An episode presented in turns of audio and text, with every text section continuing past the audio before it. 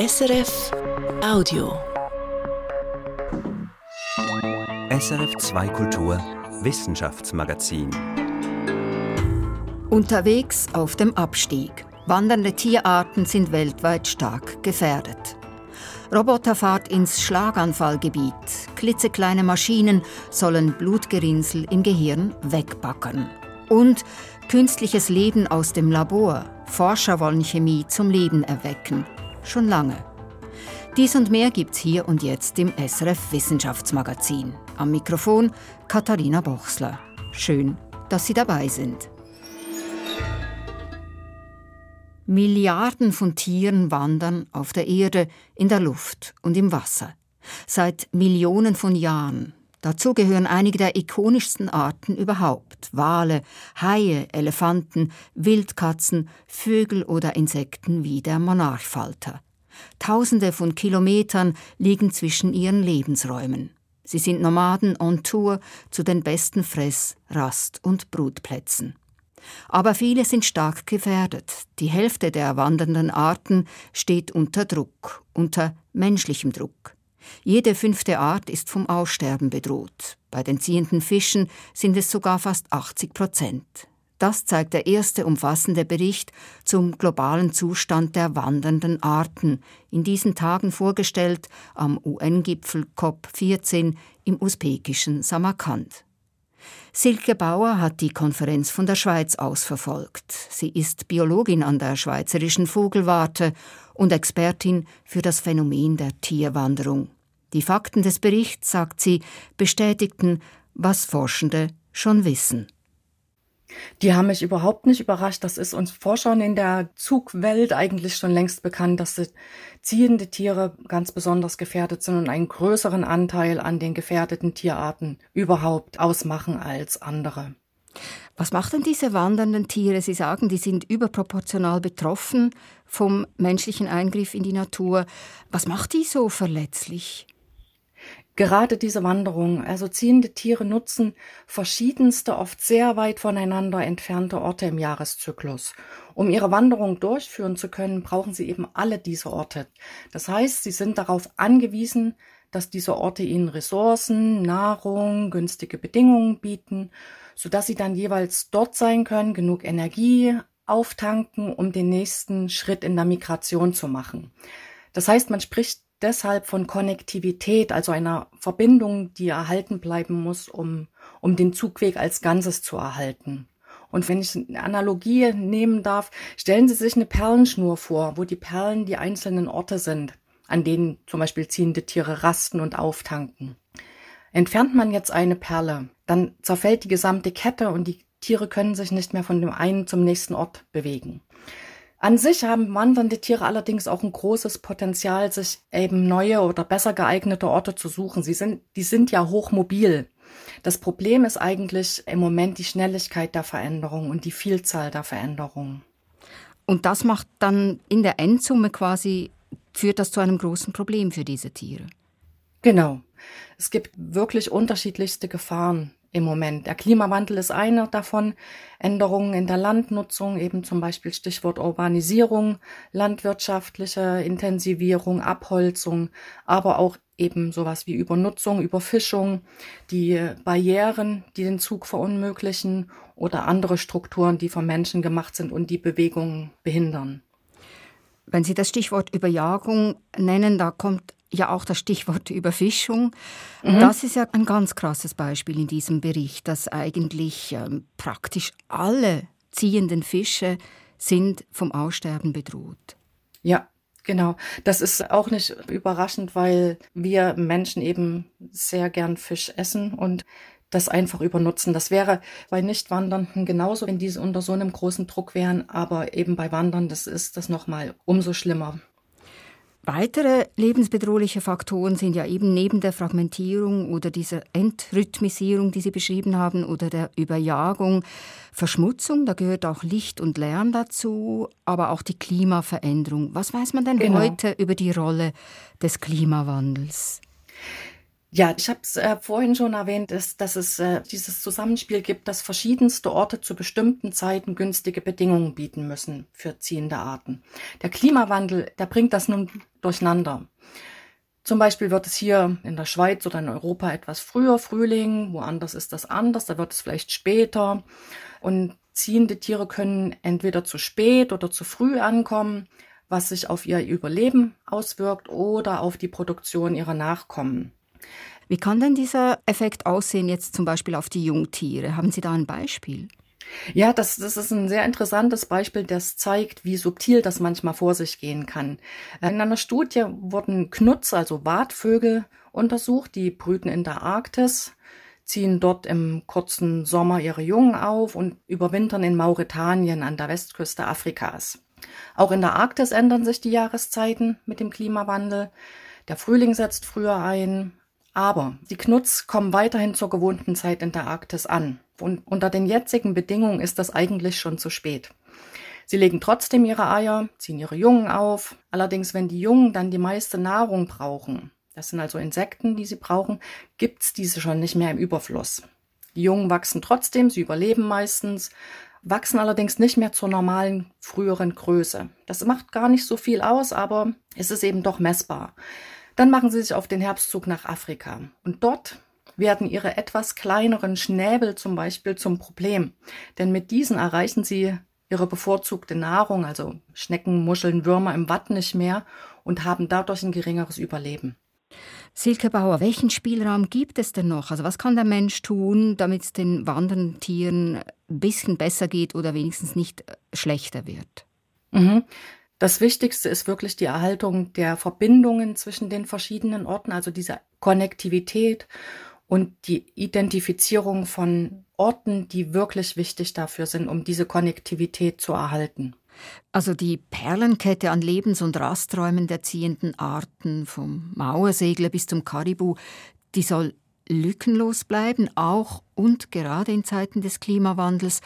Forschen Sie denn vorausschauend bereits in diese Richtung? Auf alle Fälle. Ich entwickle Werkzeuge, um Änderungen in den Umweltbedingungen zu untersuchen und ihre Auswirkungen auf ziehende Tiere abzuschätzen und in den möglicherweise neu wichtigen Gebieten mit Management- oder Schutzmaßnahmen die Bedingungen zu verbessern. Solche Werkzeuge sind zum Beispiel Simulationsmodelle, in denen man halt Umweltbedingungen aus vergangenen Zeiten, jetzigen Zeiten oder aus prognostizierten in den nächsten Jahrzehnten unterlegen kann und damit die Zugbewegungen von verschiedenen Arten vorhersagen. Das heißt, dass man wegen des Klimawandels bereits heute auch Orte schützen muss, die vielleicht erst in der Zukunft wichtig werden. Genau. Man kann mit diesen Werkzeugen feststellen, wie sich die wichtigen Orte verschieben auf der Welt. Und damit hat man eben auch ein Werkzeug, um zu sagen, schauen Sie, hier diese Gebiete werden dann sehr wichtig in der Zukunft und diese kann man gezielt mit Maßnahmen schützen oder verbessern. Heute schützen, was morgen überlebenswichtig sein wird. Das war Silke Bauer, Expertin für wandernde Tierarten von der Vogelwarte Sempach. Links zum ersten globalen Bericht über wandernde Tierarten und zu den weiteren Themen dieses Magazins finden Sie wie immer auf unserer Sendungsseite. Auch in der neuesten Folge unseres Wissenschaftspodcasts Kopf voran geht es um eine stark gefährdete wandernde Art, und zwar um den Lachs, dem der Weg in die Schweiz immer noch versperrt ist. Zeit für die Meldungen. Felicitas Erzinger hat eine Auswahl getroffen. Felicitas, du willst über Leichen sprechen, über menschliche Leichen. Worum geht's? Ja, wer Krimis mag, der weiß, eine große Frage bei Mordfällen ist, wie lange ist die Person schon tot? Und da gibt es jeweils Anhaltspunkte, die helfen, das herauszufinden. Die Körpertemperatur etwa oder auch die Leichenstarre.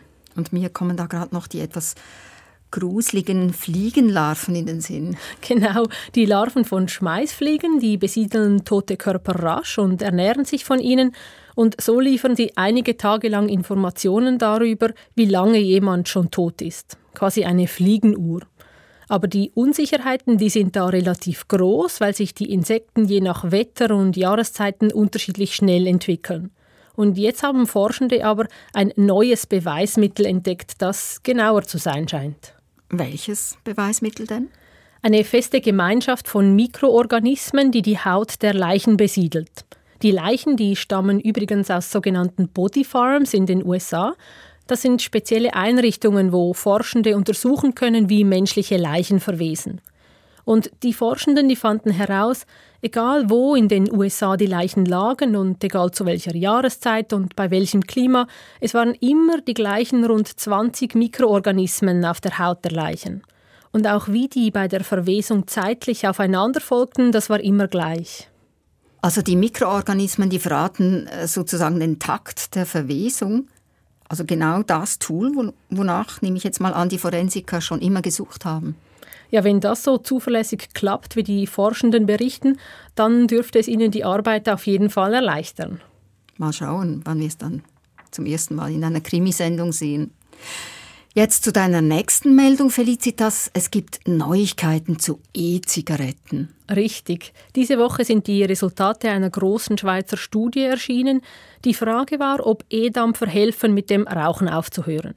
Und um das zu beantworten, haben Forschende zwei Gruppen von Ausstiegswilligen miteinander verglichen. Die eine Gruppe hat eine Rauchstoppberatung erhalten und einen Gutschein, den sie frei einsetzen konnte, zum Beispiel für Nikotinersatzprodukte wie Kaugummis oder Pflaster. Und die andere Gruppe erhielt neben der Rauchstoppberatung gratis E-Zigaretten. Und was war das Ergebnis?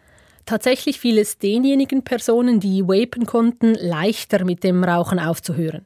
In der Gruppe mit den E-Zigaretten, da haben über einen Zeitraum von sechs Monaten knapp 30 Prozent mit dem Rauchen aufgehört. Und bei der Kontrollgruppe waren es nur halb so viele. Mit Vapen ging es also doppelt so gut. Die Sache, die hat aber einen Haken. Ja, das ist jetzt wirklich schade. Welcher Haken ist es denn? Die E-Zigaretten, die erhielten auch Nikotin wie normale Zigaretten und viele Personen, die solche E-Zigaretten rauchen durften, denen gelang es nicht, komplett vom Nikotin wegzukommen. Sie blieben also nikotinabhängig.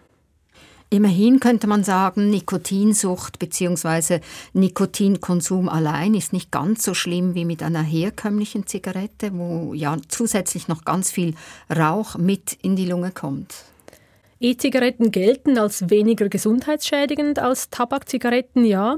Sie sollen weniger giftige Substanzen enthalten, das macht sie aber nicht harmlos, weil das Nikotin an sich beispielsweise, das erhöht das Risiko für Blasenkrebs. Und über Langzeitfolgen der E-Zigaretten, da ist kaum etwas bekannt. Und ein anderer Punkt ist, man vermutet, dass E-Zigaretten für Jugendliche ein Einstieg ins Rauchen von Tabakzigaretten sein könnte. Nichtsdestotrotz, für Raucherinnen und Raucher scheint es aber immerhin eine Möglichkeit, zumindest erfolgreicher vom Tabak wegzukommen. Und dann noch eine erfreuliche Meldung aus dem Tierreich. Um welches Wesen geht es denn? Um die bayerische Kurzohrmaus. Das ist eine ganz kleine und seltene Wühlmausart, die in unterirdischen Gängen lebt. Die wurde Anfang der 1960er Jahre bei Garmisch-Partenkirchen entdeckt und kurz darauf aber in dieser Region nicht mehr gesichtet. Sie war also quasi verschollen und Fachleute befürchteten sogar, sie sei dort ausgestorben. Und jetzt ist sie aber wieder aufgetaucht. Ja, und wie hat man sie denn wiedergefunden? Also gerade groß ist sie ja nicht. Nein, es war eine sehr aufwendige und gezielte Suchaktion mit Wildtierkameras, die 2011 startete. Und laut Berichten wurden eineinhalb Millionen Fotos ausgewertet. Und auf den Fotos entdeckten die Forschenden verdächtige Mäuse und tatsächlich konnten sie dann auch eine einfangen und mit Hilfe von DNA-Analysen des Codes beweisen, dass es sich um die bayerische Kurzohrmaus handelt. Außerhalb von Bayern weiß man übrigens nur von einzelnen Exemplaren aus dem Tirol. Die Art ist also wirklich sehr selten.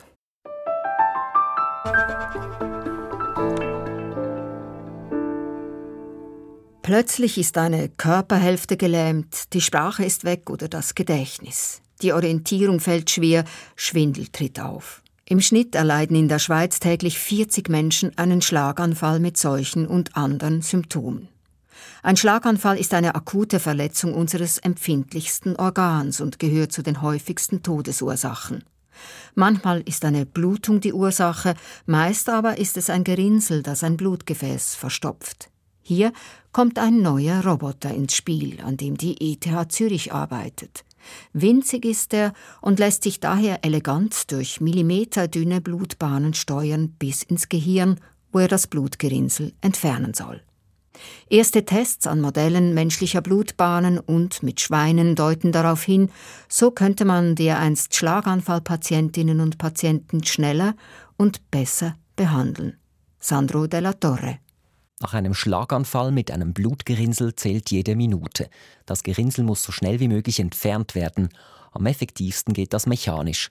Das heißt, man muss vom Bein oder vom Arm her ein Röhrchen durch die Blutbahn an den richtigen Ort im Gehirn bringen. Philipp Gruber hat als Neuroradiologe am Kantonsspital Aarau viel Erfahrung mit diesem Eingriff. Oft habe er mit älteren Patientinnen und Patienten zu tun, deren Blutbahnen abgenutzt seien, also nicht mehr so, wie man es aus einem Anatomiebuch kenne. Sie werden länger, sie werden aber auch kurviger und das bedeutet auch, dass es nicht so einfach ist, mit unseren herkömmlichen Methoden dort ins Gehirn hochzukommen und auch in diesen kleinen Gefäßen, wo die Verschlüsse schlussendlich sind, hinzukommen. Bei diesen Eingriffen braucht es ziemlich viel Erfahrung und Ausprobieren. Wenn man an einer Stelle nicht weiterkomme, müsse man die Drähte und Röhrchen wieder rausziehen und verbiegen. Das kann wertvolle Zeit kosten und genau hier kommt eine neue Erfindung der ETH Zürich ins Spiel.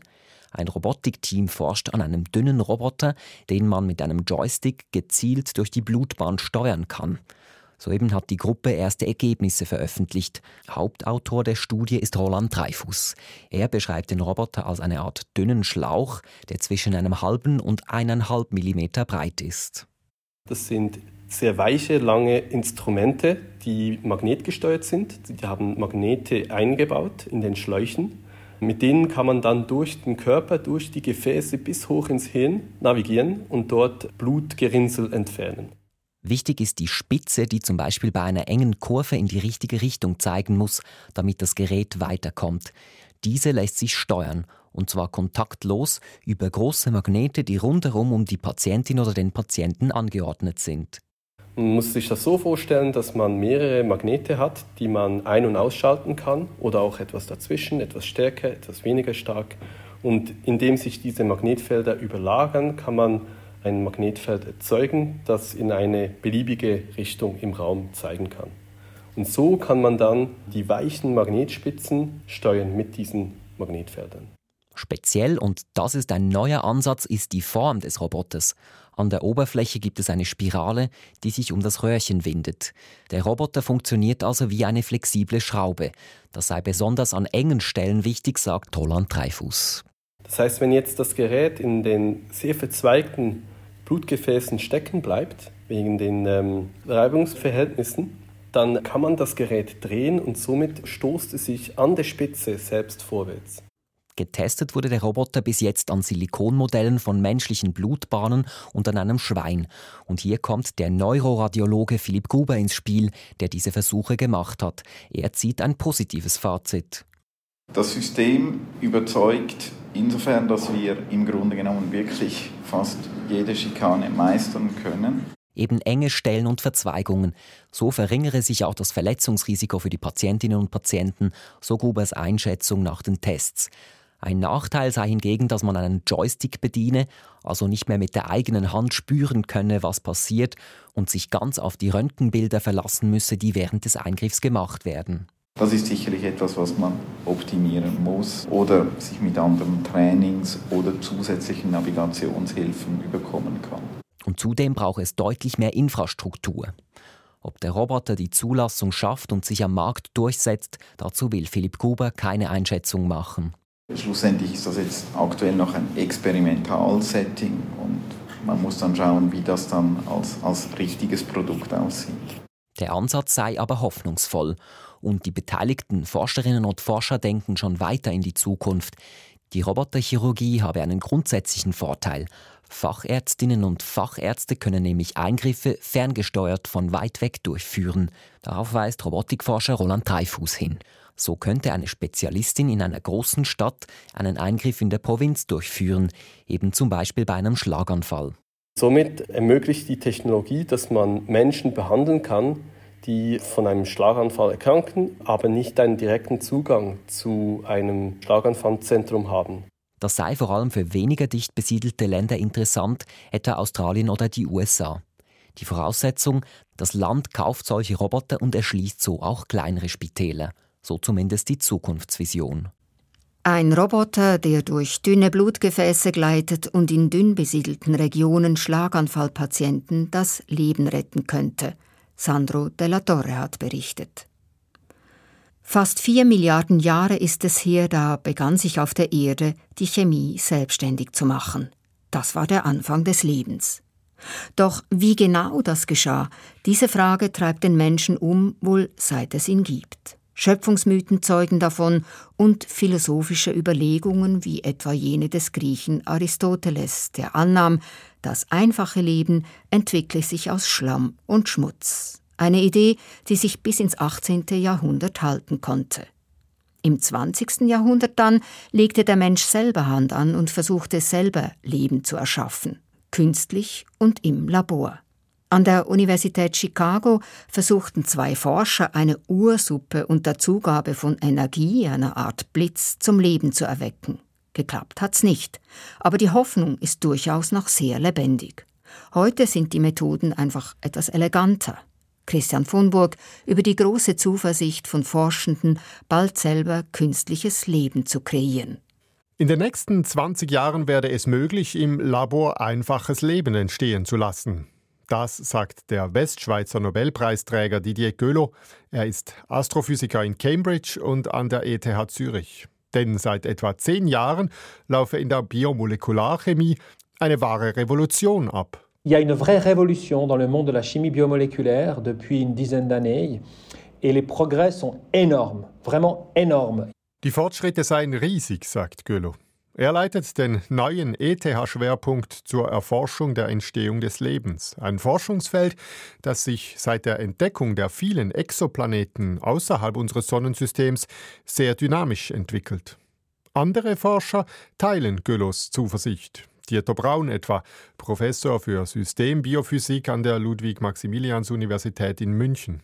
Braun bildet im Labor die ersten Schritte der molekularen Evolution nach – mit Hilfe von Experimenten im Mikromaßstab. Er sagt, wir sind gerade sehr begeistert, weil jeder Schritt, wo wir hoffen, hoffentlich klappt das jetzt, hat in den letzten drei Jahren sehr gut funktioniert. Sie seien unterdessen weit fortgeschritten beim Nachbau der RNA, dem zentralen Molekül des Lebens. Noch einen Schritt weiter sei man in Heidelberg, verkündet wiederum der Astrophysiker Thomas Henning. Er koordiniert die Heidelberger Initiative zur Erforschung des Ursprungs des Lebens. Zu viel verraten dürfe er noch nicht, aber die Chemiker in seinem Team würden wohl innerhalb der nächsten fünf Jahre die ersten Zellen entstehen lassen. Ich glaube, das wird sehr bald der Fall sein, dass wir primitive Zellen im Labor synthetisieren können. Bis heute legendär für dieses Forschungsfeld ist das Experiment von Stanley Miller und Harold Urey in den 1950er Jahren. Sie bildeten an der Universität von Chicago in einem 5-Liter-Gefäß eine Uratmosphäre nach, eine Mischung aus Methan, Ammoniak und Wasserstoff. Damit verbunden ein weiteres Gefäß mit Wasser. Das Wasser wurde erhitzt und verdampfte, und elektrische Ladungen simulierten Blitze, welche diese Ursuppe aktivierten. 70 Jahre später zeigt sich Thomas Henning aus Heidelberg noch immer fasziniert in diesem Experiment hat man ja eine Entladung verwendet und hat dann Aminosäuren herstellen können. Also es war ganz toll. Es entstanden viele organische Moleküle, auch einfache Aminosäuren eben. Wichtige Bestandteile des Lebens, aber kein Leben. Heute weiß man, dass die Uratmosphäre der Erde anders zusammengesetzt war, als Urey und Miller meinten. Und die technischen Möglichkeiten im Labor sind heute ungleich besser. Verschiedene Forschungsteams von Amerika über Großbritannien bis Deutschland liefern sich derzeit ein Wettrennen darum, wer es als erstes schafft, aus unbelebter Materie Leben zu schaffen. Die Ansätze sind verschieden. Das Münchner Team konzentriert sich auf die Bildung von RNA oder DNA, die Großmoleküle, in deren Sequenzen die Erbinformationen sitzen. Das sei ihre Wette in diesem Rennen, sagt Dieter Braun. Ich denke, wir haben die Wette gemacht, dass wir eine ganz einfache Chemie nehmen. Die RNA-Moleküle müssen sich nicht nur bilden und immer länger werden, sie müssen sich, um sich zu vermehren, auch wieder teilen und neu zusammenfügen können. Und das unter Bedingungen, wie sie vor etwa 3,7 Milliarden Jahren auf der Erde geherrscht haben. Die Bildung der RNA läuft auf einer so kleinen Ebene, dass man unter dem Mikroskop nichts sieht. Also man kann die Moleküle natürlich nicht sehen, die sind natürlich viel zu klein. Aber moderne Technik, ein Massenspektrometer, hilft hier weiter. Das heißt, man wiegt die Moleküle und da kann man quasi herausfinden, sind die jetzt lang genug, haben die sich kopiert, haben die die Sequenz erhalten. Zu erwarten ist ein Netzwerk von RNA-Sequenzen, die sich kopieren, also sozusagen fortpflanzen können. Und auf diesem Weg seien sie in München gerade sehr gut unterwegs, sagt Braun. Also diese Replikation, die ist jetzt akzeptiert als Paper, das kommt jetzt erst raus und auch die Schritte, wie die Aminosäuren dazu helfen, das ist jetzt erst gerade klar geworden. Lange dachte man, das erste Leben sei in der Tiefsee, an heißen Quellen, sogenannten schwarzen Rauchern, entstanden. Die Experimente im Labor zeigten aber, dass es Süßwasser brauche, bestimmte, eher basische pH-Werte und die Möglichkeit zum Trocknen, sagt Braun. Und wenn man jetzt auf der Welt nachschaut, wo findet man denn solche Bedingungen, dann findet man das auf Island oder Hawaii, also auf vulkanischen Inseln. Sollte es also gelingen, im Labor Leben herzustellen, so lassen sich daraus auch Rückschlüsse ziehen, wo das Leben auf der frühen Erde entstanden ist. Nur ab wann spricht man überhaupt von Leben? Das ist letztlich eine Definitionsfrage. Die meisten stellen sich wohl zumindest ein kleines sichtbares Tierchen vor, Wissenschaftlerinnen und Wissenschaftler aber sagen, es reicht viel weniger. Auch ursprüngliche RNA, also Moleküle, die eine Evolution durchlaufen können, seien schon Leben, sagt Dieter Braun.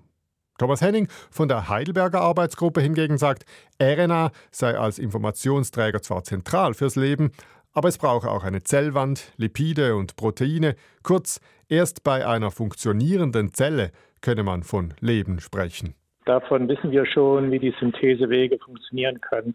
Aber alles zusammen, äh, das wird sehr bald kommen. Die Forscher geben sich also zuversichtlich, bald Leben im Labor erschaffen zu können. Die Schweiz jedoch hinke hinterher, sagt Nobelpreisträger Didier Gueulot. Étonnamment, l'ETH et la Suisse étaient visionnaires dans les années 70. In den 70er Jahren sei die Schweiz da zwar ganz vorne mit dabei gewesen, aber seither habe das Thema wenig Aufmerksamkeit bekommen. Das müsse sich jetzt ändern, denn schließlich gehöre die ETH zu den weltweiten Top-Unis. Les top 10, hein, donc ETH en fait partie, vont développer des groupes de recherche, vont les supporter et ça va attirer aussi des jeunes brillants. Junge, brillante Köpfe, hofft Gölo mit dem neuen Zentrum zur Entstehung und Verbreitung des Lebens an der ETH anziehen zu können. Ob es der ETH gelingt, auf diesen Zug noch aufzuspringen, in einigen Jahren werden wir es wissen. Den Funken des Lebens selber zünden. Ein alter Traum und die neuen Methoden.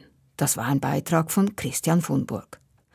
Wir bleiben dran am Leben und der Wissenschaft. Das nächste Wissenschaftsmagazin hören Sie in einer Woche zur selben Zeit am selben Ort. Produktion dieser Ausgabe Felicitas Erzinger. Am Mikrofon verabschiedet sich Katharina Bochsler. Das war ein Podcast von SRF.